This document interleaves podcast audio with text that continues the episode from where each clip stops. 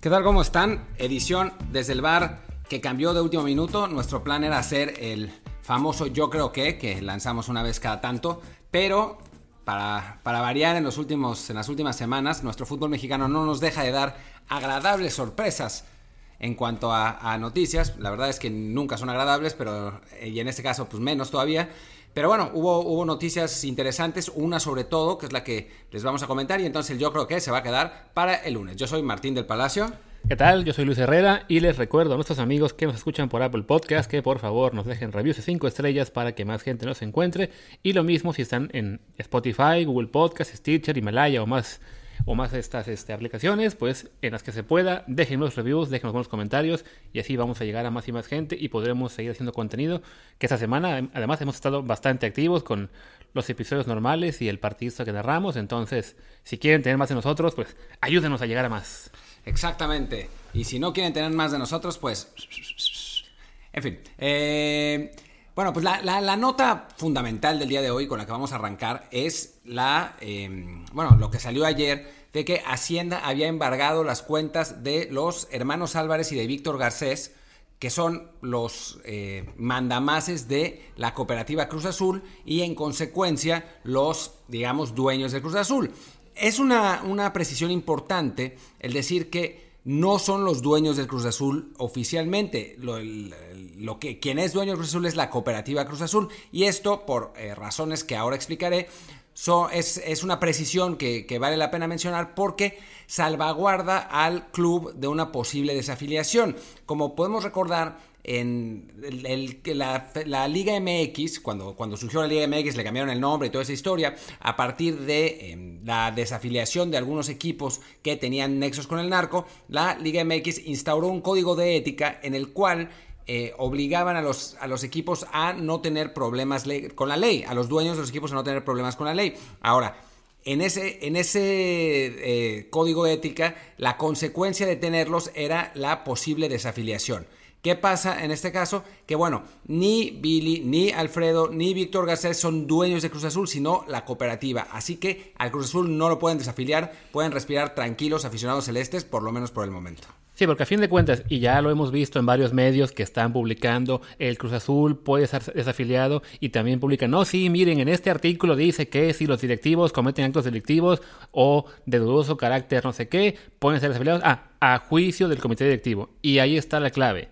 Sea, en toda regla hay, digamos, una, una laguna legal para, para zafarse y en este caso es sí. Digamos que, porque aún está todo por comprobarse, si se comprobara que a los directivos de Cruz Azul eh, pues les encuentran malos manejos y se les incluso se les, se les, quitan sus bienes, se les lleva a la cárcel o lo que sea, la, eh, la, la redacción del reglamento de la, de la, liga está suficientemente laxa para decir, ok, a juicio del comité directivo, esto es una cuestión personal que no afecta al club. Y seamos sinceros, no van a desafiliar a uno de los tres, cuatro clubes más importantes de México. O sea, no, no, no, es, no sería lógico, no le hace bien a la liga ni al resto de clubes. Entonces, cada vez en los próximos días que lean una noticia que diga Cruz Azul al borde de la desafiliación, pues échense una carcajada y evítense el clic porque no, no va a pasar si no van a desafiliar a Cruz Azul. Ahora, lo interesante es saber qué diablos va a pasar con el equipo, ¿no? O sea, más allá de, la posible, digamos, de, o sea, sabemos que va a seguir en el IMX, o sea, no, no, no va a correr la suerte del colibríes de Morelos, por muchas razones.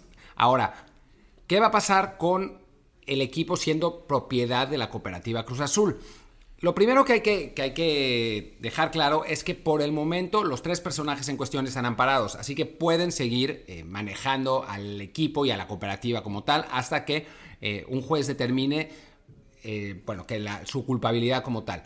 Ahora, primero, a ver si pueden sacar dinero, porque sus cuentas igual de todas maneras están congeladas, ellos no van, a, no van a ir a la cárcel, pero obviamente necesitan un flujo de efectivo para poder eh, mantener la, los gastos corrientes del club. Seguramente hay cuentas a nombre de la cooperativa que... Eh, bueno, que sean las que se utilicen para eh, pagar a los jugadores. Y también cuentas a nombre de Carlos Hurtado. Ah, quiero decir, no, no, esas, no, esas, tal vez no.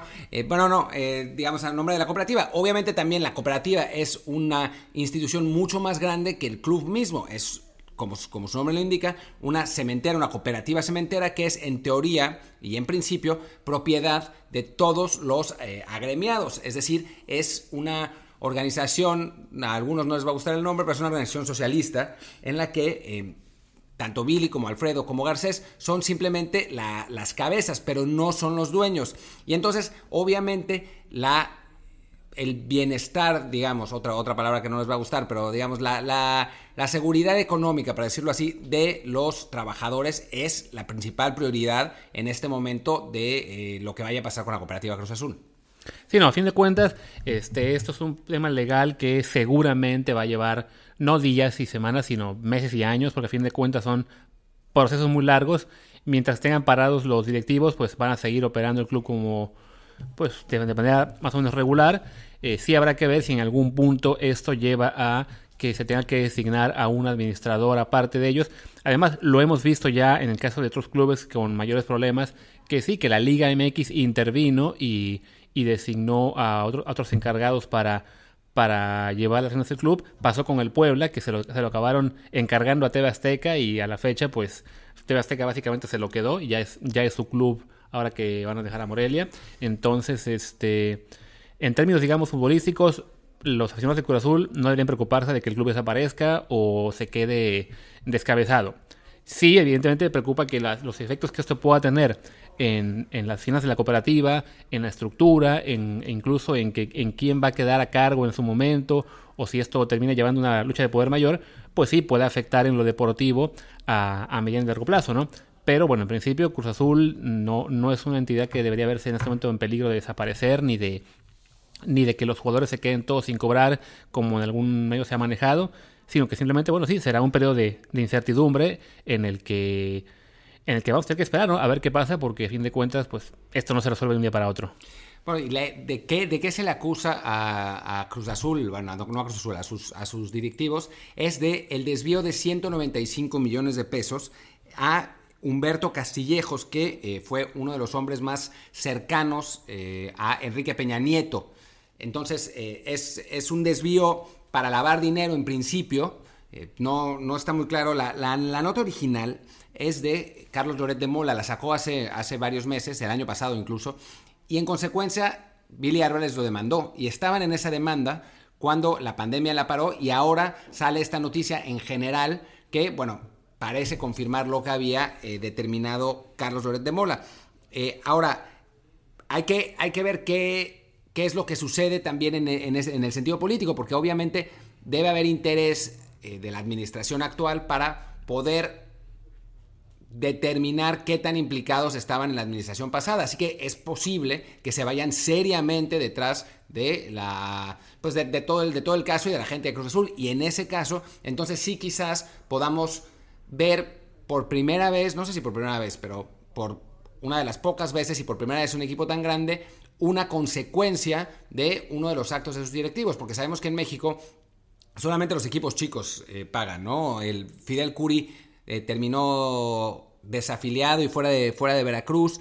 Em, había el, famoso, hijo, ya no me acuerdo ahora el nombre del, del que era dueño de Irapuato y Querétaro, pero que en realidad era un narco, el dueño del Ballenas eh, Galeana, eran esos, esos em, directivos pues, medio oscuros de equipos, de equipos pequeños. En este caso es una de las eh, instituciones con más tradición en México y si realmente hay un interés de la administración actual de, em, pues, resolver el caso porque toca la administración pasada, entonces sí podríamos ver una, pues una, una consecuencia, ¿no? Y esa consecuencia seguramente sería em, que Cruz Azul se mantiene, la cooperativa se mantiene con otras cabezas. Así es. Sí, porque a fin de cuentas, como menciona Martín, el hecho de que todo este caso legal tenga que ver más bien con cuestiones políticas y no, de momento, no sea relacionado que se esté eh, lavando dinero o desviando recursos del club de fútbol, pues por lo pronto, eh, digamos que sirve de escudo a, la liga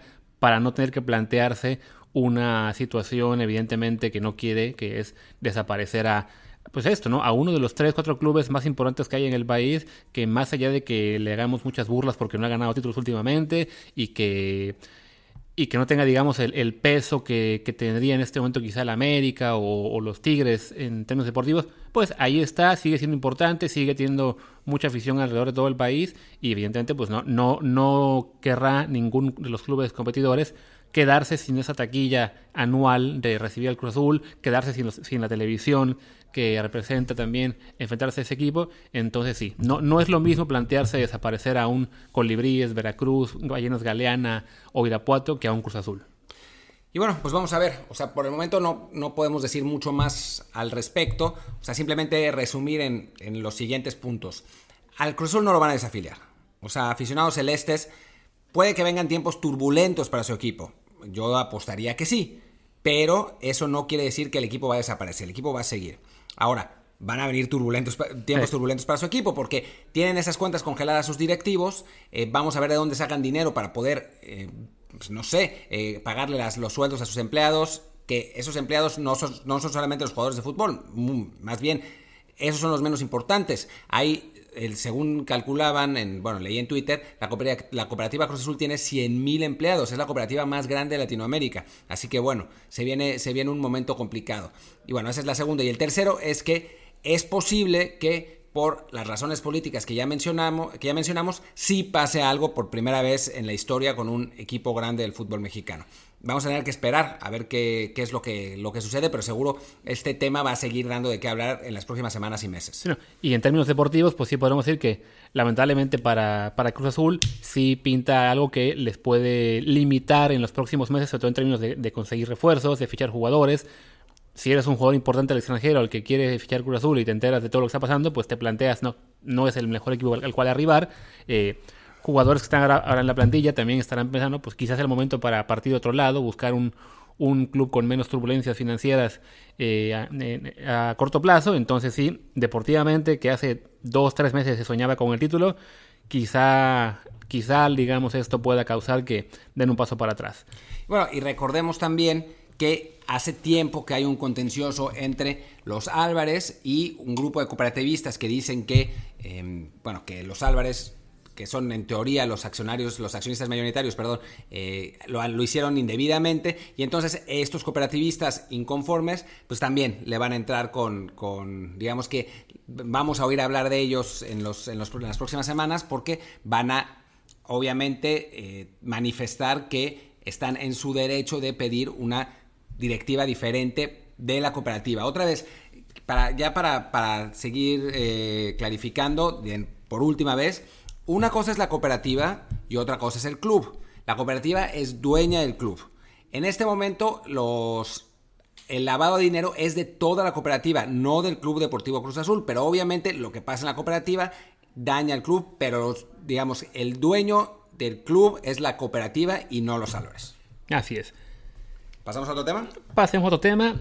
Y yo creo que, bueno, hablando de clubes en, en problemas, ¿por qué no hablar de un club que estuvo en problemas hace mucho y a tal grado que pues ya no existe? Ahí sí, ese sí le fue mal, pero que fue un club muy importante en su momento, que era Toros Nesa, ese divertido equipo que fue la sensación en los 90.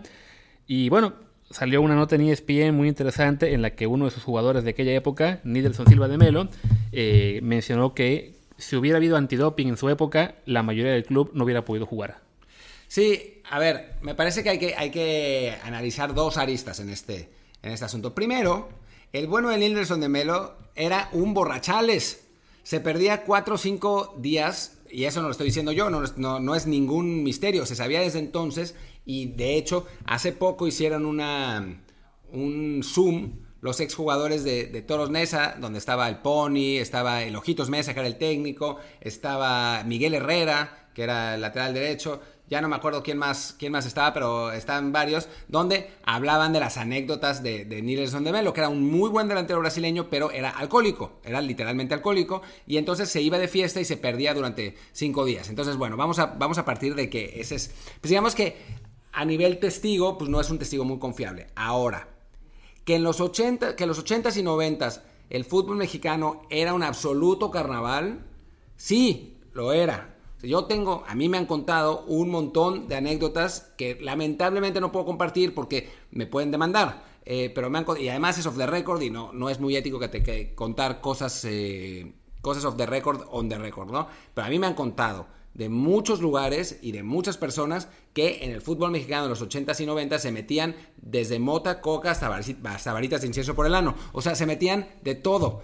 De drogas recreativas y drogas para mejorar la, el rendimiento. Así que tampoco es que sea sorprendente. Sí, no, también hay que matizar que no es que solo el fútbol mexicano en aquella época fuera este carnaval, sino que en general, en, a nivel mundial, pues el, combate antidopaje y antidrogas recreativas no llegó a niveles como se conocemos ahora, sino también en, algunos países en los 80, algunos en los 90, pero sí, muchos países pueden contar historias similares en épocas anteriores, ¿no?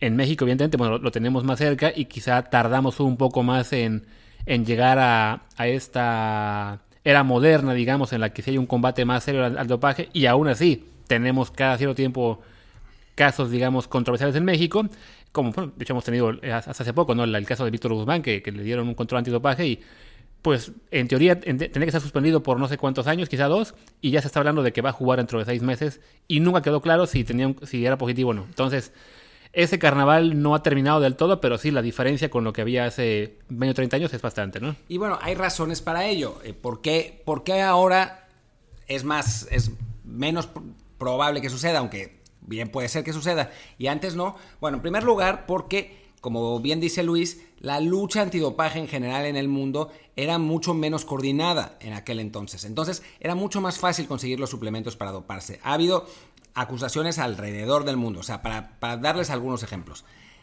Aseguran que la Alemania de 54 utilizaba las mismas sustancias que utilizaban los nazis para doparse en, durante la Segunda Guerra Mundial y que para el partido contra Hungría al medio tiempo se metieron esa, esa sustancia.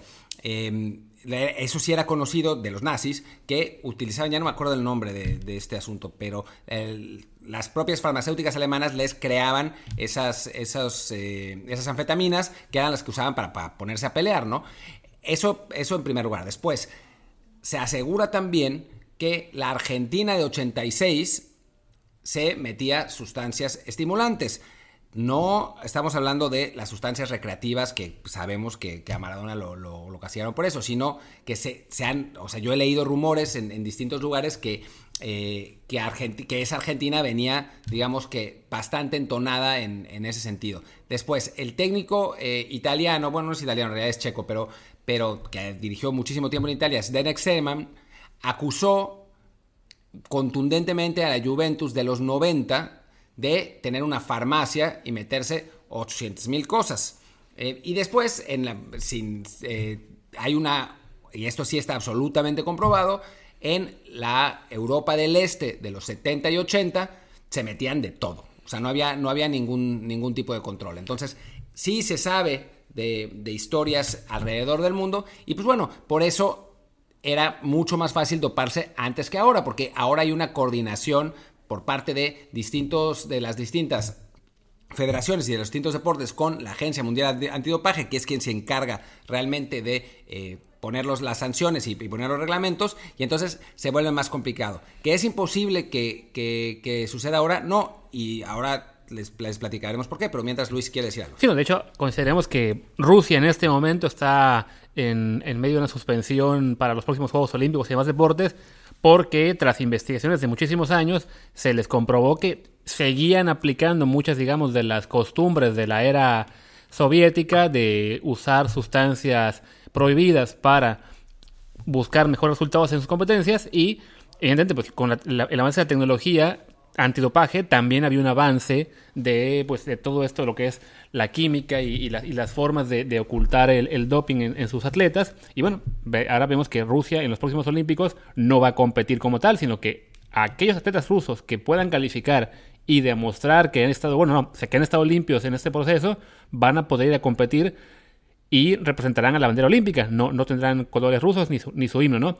Entonces, hablamos ya, ya estamos en 2020 y sigue habiendo naciones en las que se tiene que combatir eso porque a fin de cuentas, eh, pues sí, es una carrera de, de dos... Eh, es, una, carrera de dos vías, ¿no? Por un lado, la, agencia antidopaje y, y los países que están tratando de, tener cada vez mejores laboratorios y mejores pruebas y, más medidas más estrictas para combatir el dopaje, y por otro, pues toda la tecnología, la tecnología, los doctores y países que quieren seguir buscando formas de evadir las reglas y así conseguir mejores resultados, ¿no?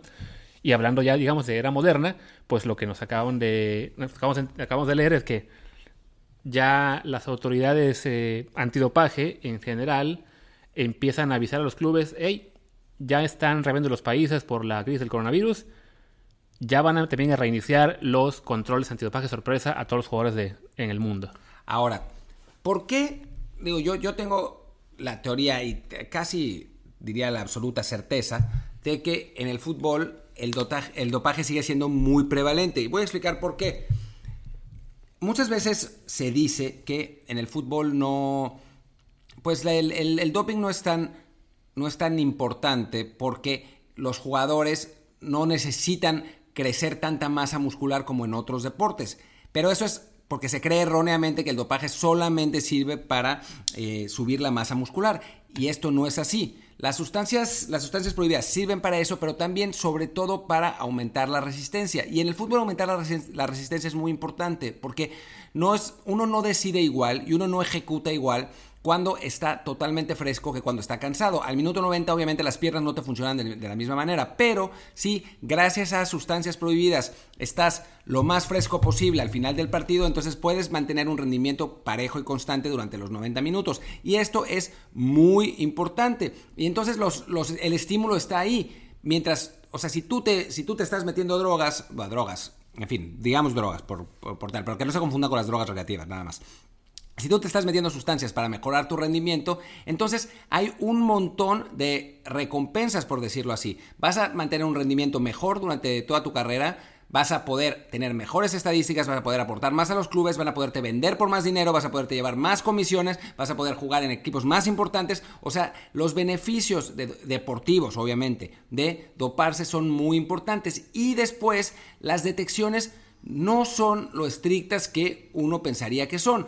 Hay algunos controles sorpresa, pero después de los partidos se, hacen análisis a dos jugadores por partido y no en todas las ligas y no en todos los torneos. Entonces, un jugador puede pasarse, por ejemplo, no digo, no estoy acusando a nadie específicamente, pero y no me salgan con Messi hormonado y esas tonterías, ¿no? O sea, estoy hablando en, un, caso hipotético, pero un jugador puede pasarse todo el verano metiéndose sustancias, que esas sustancias dejen el organismo en dos o tres semanas y después de tanto en tanto meterse refuerzos de sustancias, confiando en que no los eh, detecte el antidoping. Y esto que voy a decir hay que tomarlo con eh, cierta mesura, pero es también importante, porque, y no solo concierne al fútbol, sino a otros deportes, que es que los jugadores más famosos, además, están protegidos por su propia aura. Porque, por ejemplo, imaginemos, no hablemos de fútbol, pero hablemos de tenis.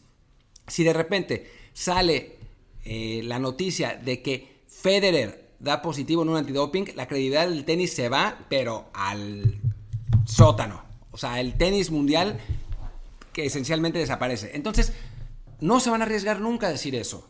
Digo, no digo que Federer se dope, pero es un ejemplo, pues nunca se van a arriesgar. Entonces, hay demasiados estímulos para que no suceda. Obviamente, pues no nos enteramos de eso, ¿no? Y nos enteramos en, otros deportes donde es más fácil hacer esos, esos controles y, denunciar más, como el ciclismo, porque ha, habido un montón, y como el atletismo. Pero nada más para darse una idea, ahora para dar, ya dar la palabra a Luis, los, la carrera final de los Juegos Olímpicos 88 en Seúl tuvo a puros atletas que después fueron acusados o comprobados de doparse todos, el 100% de los atletas. Y entonces dices, bueno, pues ¿qué se puede hacer así? No, y además, justo el, ejemplo que dio Martín ahora del ciclismo es también un ejemplo de por qué en otros deportes no es tan conveniente eh, combatir al 100% el dopaje. Porque el ciclismo, que llegó a ser extremadamente popular en, digamos, en los 90 y principios de siglo, con las hazañas de Miguel Indurain, con Lance Armstrong, que ganó siete tours consecutivos, de repente eh, se empiezan a hacer estas, estas cada vez digamos, esas bolas de noticias cada vez más grandes de que, ah, se dopó este, se dopó aquel, se dopó tal competidor, el ganador del tour se dopó, se dopó Lance Armstrong, le quitaron los tours, no se los dieron a nadie porque creen que también estaban dopados. Y literalmente hay un agujero de 7 años en el Tour de Francia sin ganador porque decidieron no, darse, no, no dar los tours de Lance a nadie. ¿Y qué pasó? Que entonces ya en el ciclismo quedó esa mancha de que es un deporte en el que todos se dopan y ha perdido popularidad, ya no es... O sea, aunque en los últimos años, ¿cómo se llama este que ganó los, los últimos tours? Bueno, varios. Chris Froome, si no me equivoco, el británico. Sí. Este, Froome, no sé, o sea, aunque también, digamos, tiene de nuevo un, un, ciclista popular que ha ganado títulos, ya no es el fenómeno mundial que llegó a ser Lance Armstrong o el fenómeno que llegó a ser en su momento Miguel Indurain, en parte por lo mismo, porque el deporte, en, en su afán de combatir malas prácticas, también se dio muy mala fama a sí mismo y pues quedó un poco como el deporte, como el apestado de, de, la película. Entonces, en otros deportes, de repente, si llegara a pasar eso de, no, pues nuestros 10 mejores jugadores son todos este, culpables de dopaje, es un tiro en el pie. Entonces, eso hace que lamentablemente se, se tape mucho de lo que pasa. O sea, no vamos a decir que todos los jugadores de X deporte, el que sea, estén dopados, pero sí que hay un, una, digamos, un, incentivo perverso en los propios deportes eh, importantes para no eh, dejar, para no revelar eh, que hubiera muchos casos de positivo y más bien es como que ¿no? se, se, hacen controles, como dice Martín, por ejemplo en el fútbol, ¿no? Dos por partido, por sorteo, entonces un jugador puede pasar el, los controles eh, una vez al año quizá, y si tuvo suerte no le pasa nada. En la NFL lo que se hace es de que cada jugador tiene cuatro controles que son aleatorios, pero una vez que le hicieron cuatro durante el año, ya no le van a hacer más. Entonces, si un jugador tiene la buena suerte de que le hacen dos controles en la pretemporada, uno en la semana 1 y otro en la semana 7, nada le detiene de usar sustancias desde la semana 8 en adelante.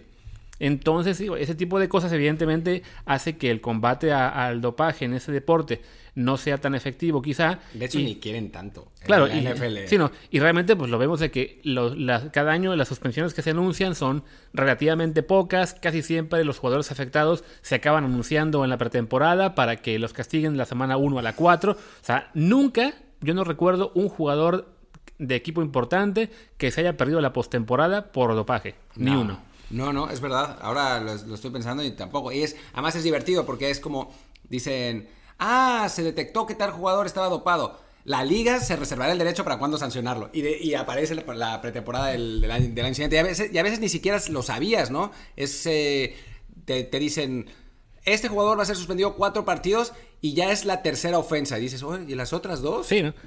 o está sujeto a apelación y la apelación entonces siempre se decide al principio de temporada claro. para que afecte menos, ¿no?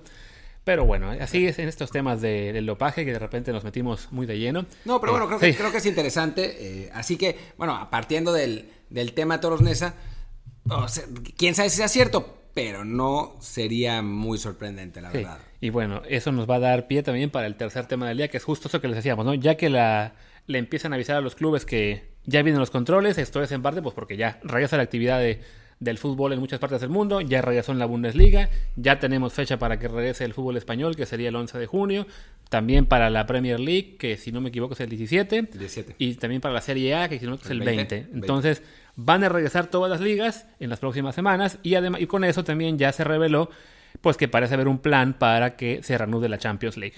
Así es, eh, se va a reanudar, en teoría, vamos a ver, la, la nota la saca Rubén Uría de gol, pero sí trae de trae, trae declaraciones de, de, el presidente del Getafe en, que dice, en las que dice que la Champions League se reanudará y la Champions y la Europa League en una especie de Final Four, pero sería como Final Eight, con partidos en una sola sede en el transcurso de una o dos semanas. O sea, se jugarán los partidos a toda velocidad en una sede neutral y también se analiza cambiar las sedes de las, de las finales, tanto de la Champions como de la Europa League, que iban a ser en Estambul y en Gdansk, porque digamos que la idea de estos, de estos países de organizar los torneos es recibir a los aficionados y tener una, una buena cantidad de ingresos que eh, ayuden a bueno, más bien que les represente una ganancia sobre los gastos que hagan por la organización del torneo, de la fin, del partido. En este caso, digamos,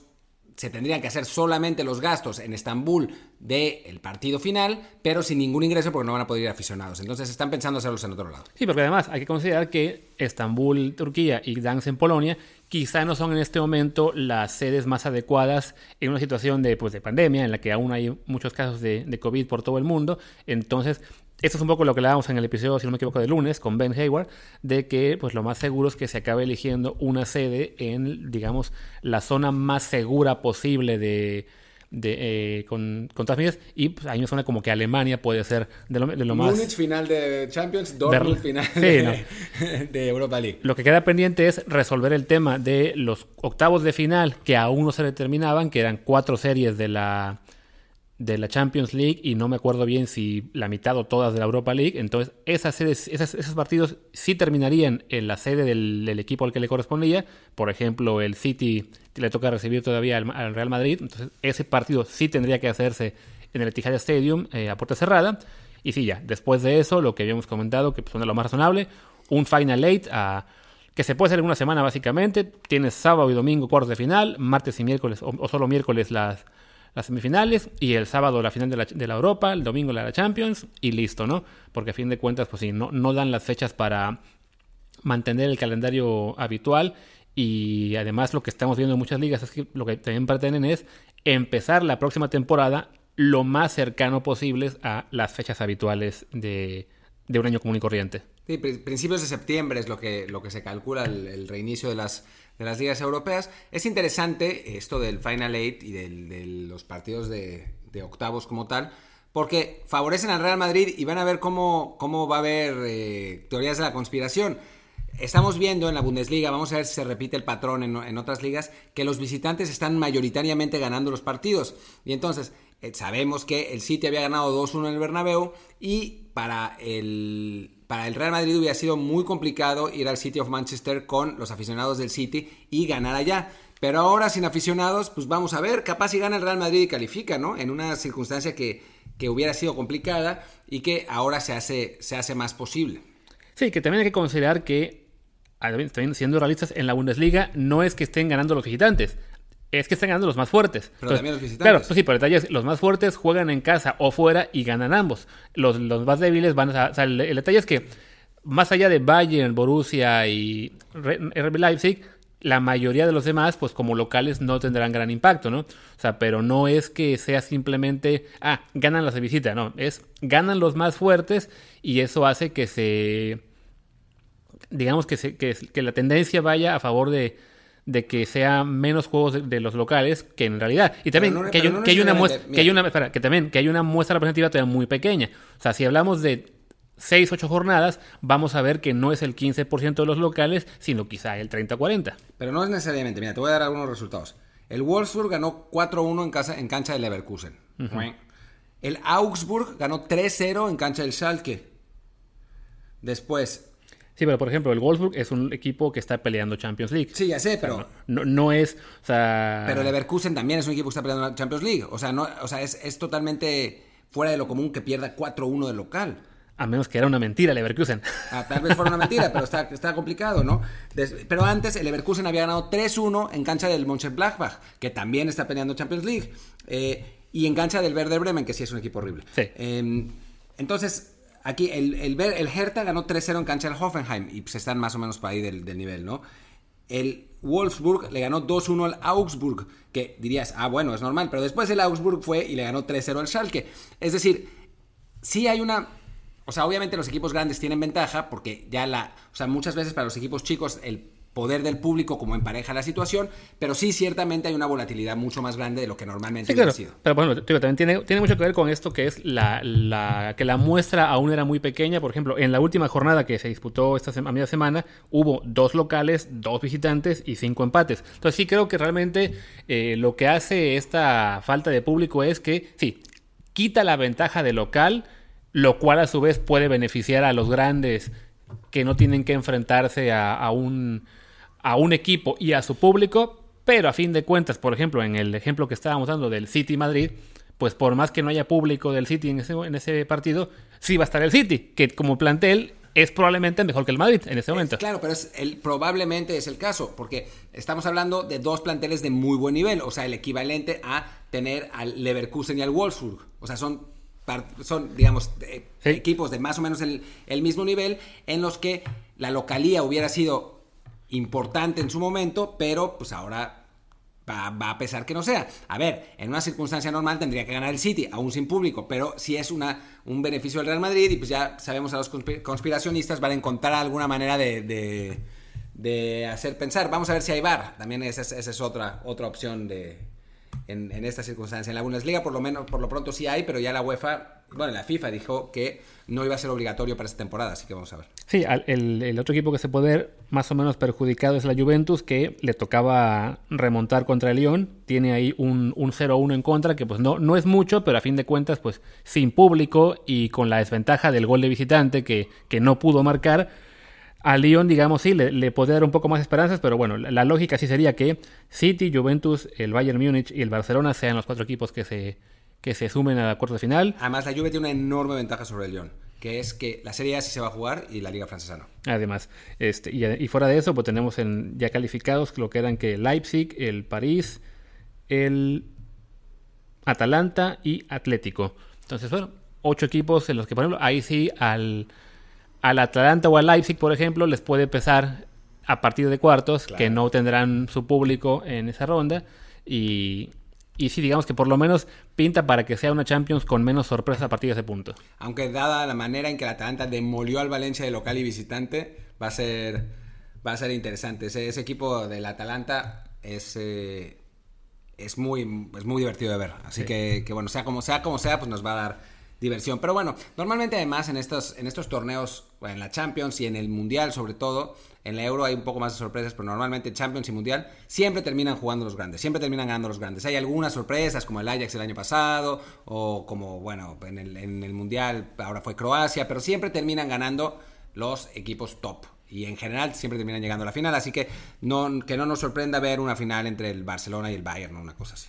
Sí, no. Ojalá que tengamos un cuartos de final Leipzig-Atalanta para que al menos uno de los dos llegue hasta semifinales y tengamos ahí ese equipo sorpresa. Estaba también ahora revisando lo que es el tema de la Europa League y ahí de los octavos de final, todos menos uno ya tuvieron el partido de ida. Solamente la serie Inter-Getafe es la que no se ha jugado nada, que es precisamente uno de esos partidos en los que hubo más este... El Sevilla-Roma tampoco, ¿no? El Sevilla-Roma lo veo ya como... Sí, ah, no, correcto, sí, se, pusieron ambos. Entonces habrá que ver si en ese caso también se busca que sea a doble partido o deciden que por ser la serie en la que no ha habido ningún este enfrentamiento ya, no acaban mejor haciéndolo igual, a, a un partido único eh, en, en diferente. Así es.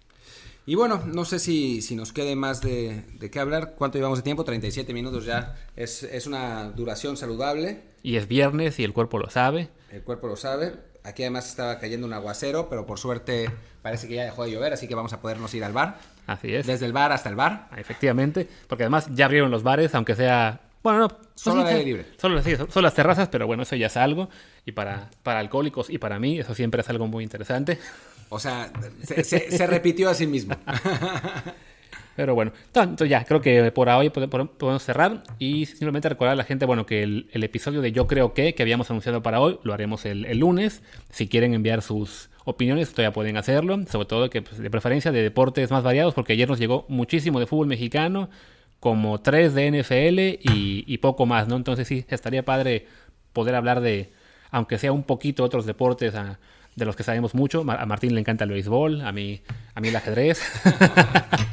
No, pero por ejemplo, sí podemos hablar de tenis, de Fórmula 1. Que ya, eh, que ya tiene regreso. Que ya va a arrancar la Fórmula 1 otra vez. Eh, de, de, ese tipo de cosas también podemos hablar. Así que bueno. Y por lo pronto, nomás el recordatorio para que nos tengan los reviews de 5 estrellas en Apple Podcast y demás aplicaciones. Y nos veremos el lunes entonces. Pues sí, porque ya, ya empezó la musiquita, así que es hora de decir adiós. Chao. Chao.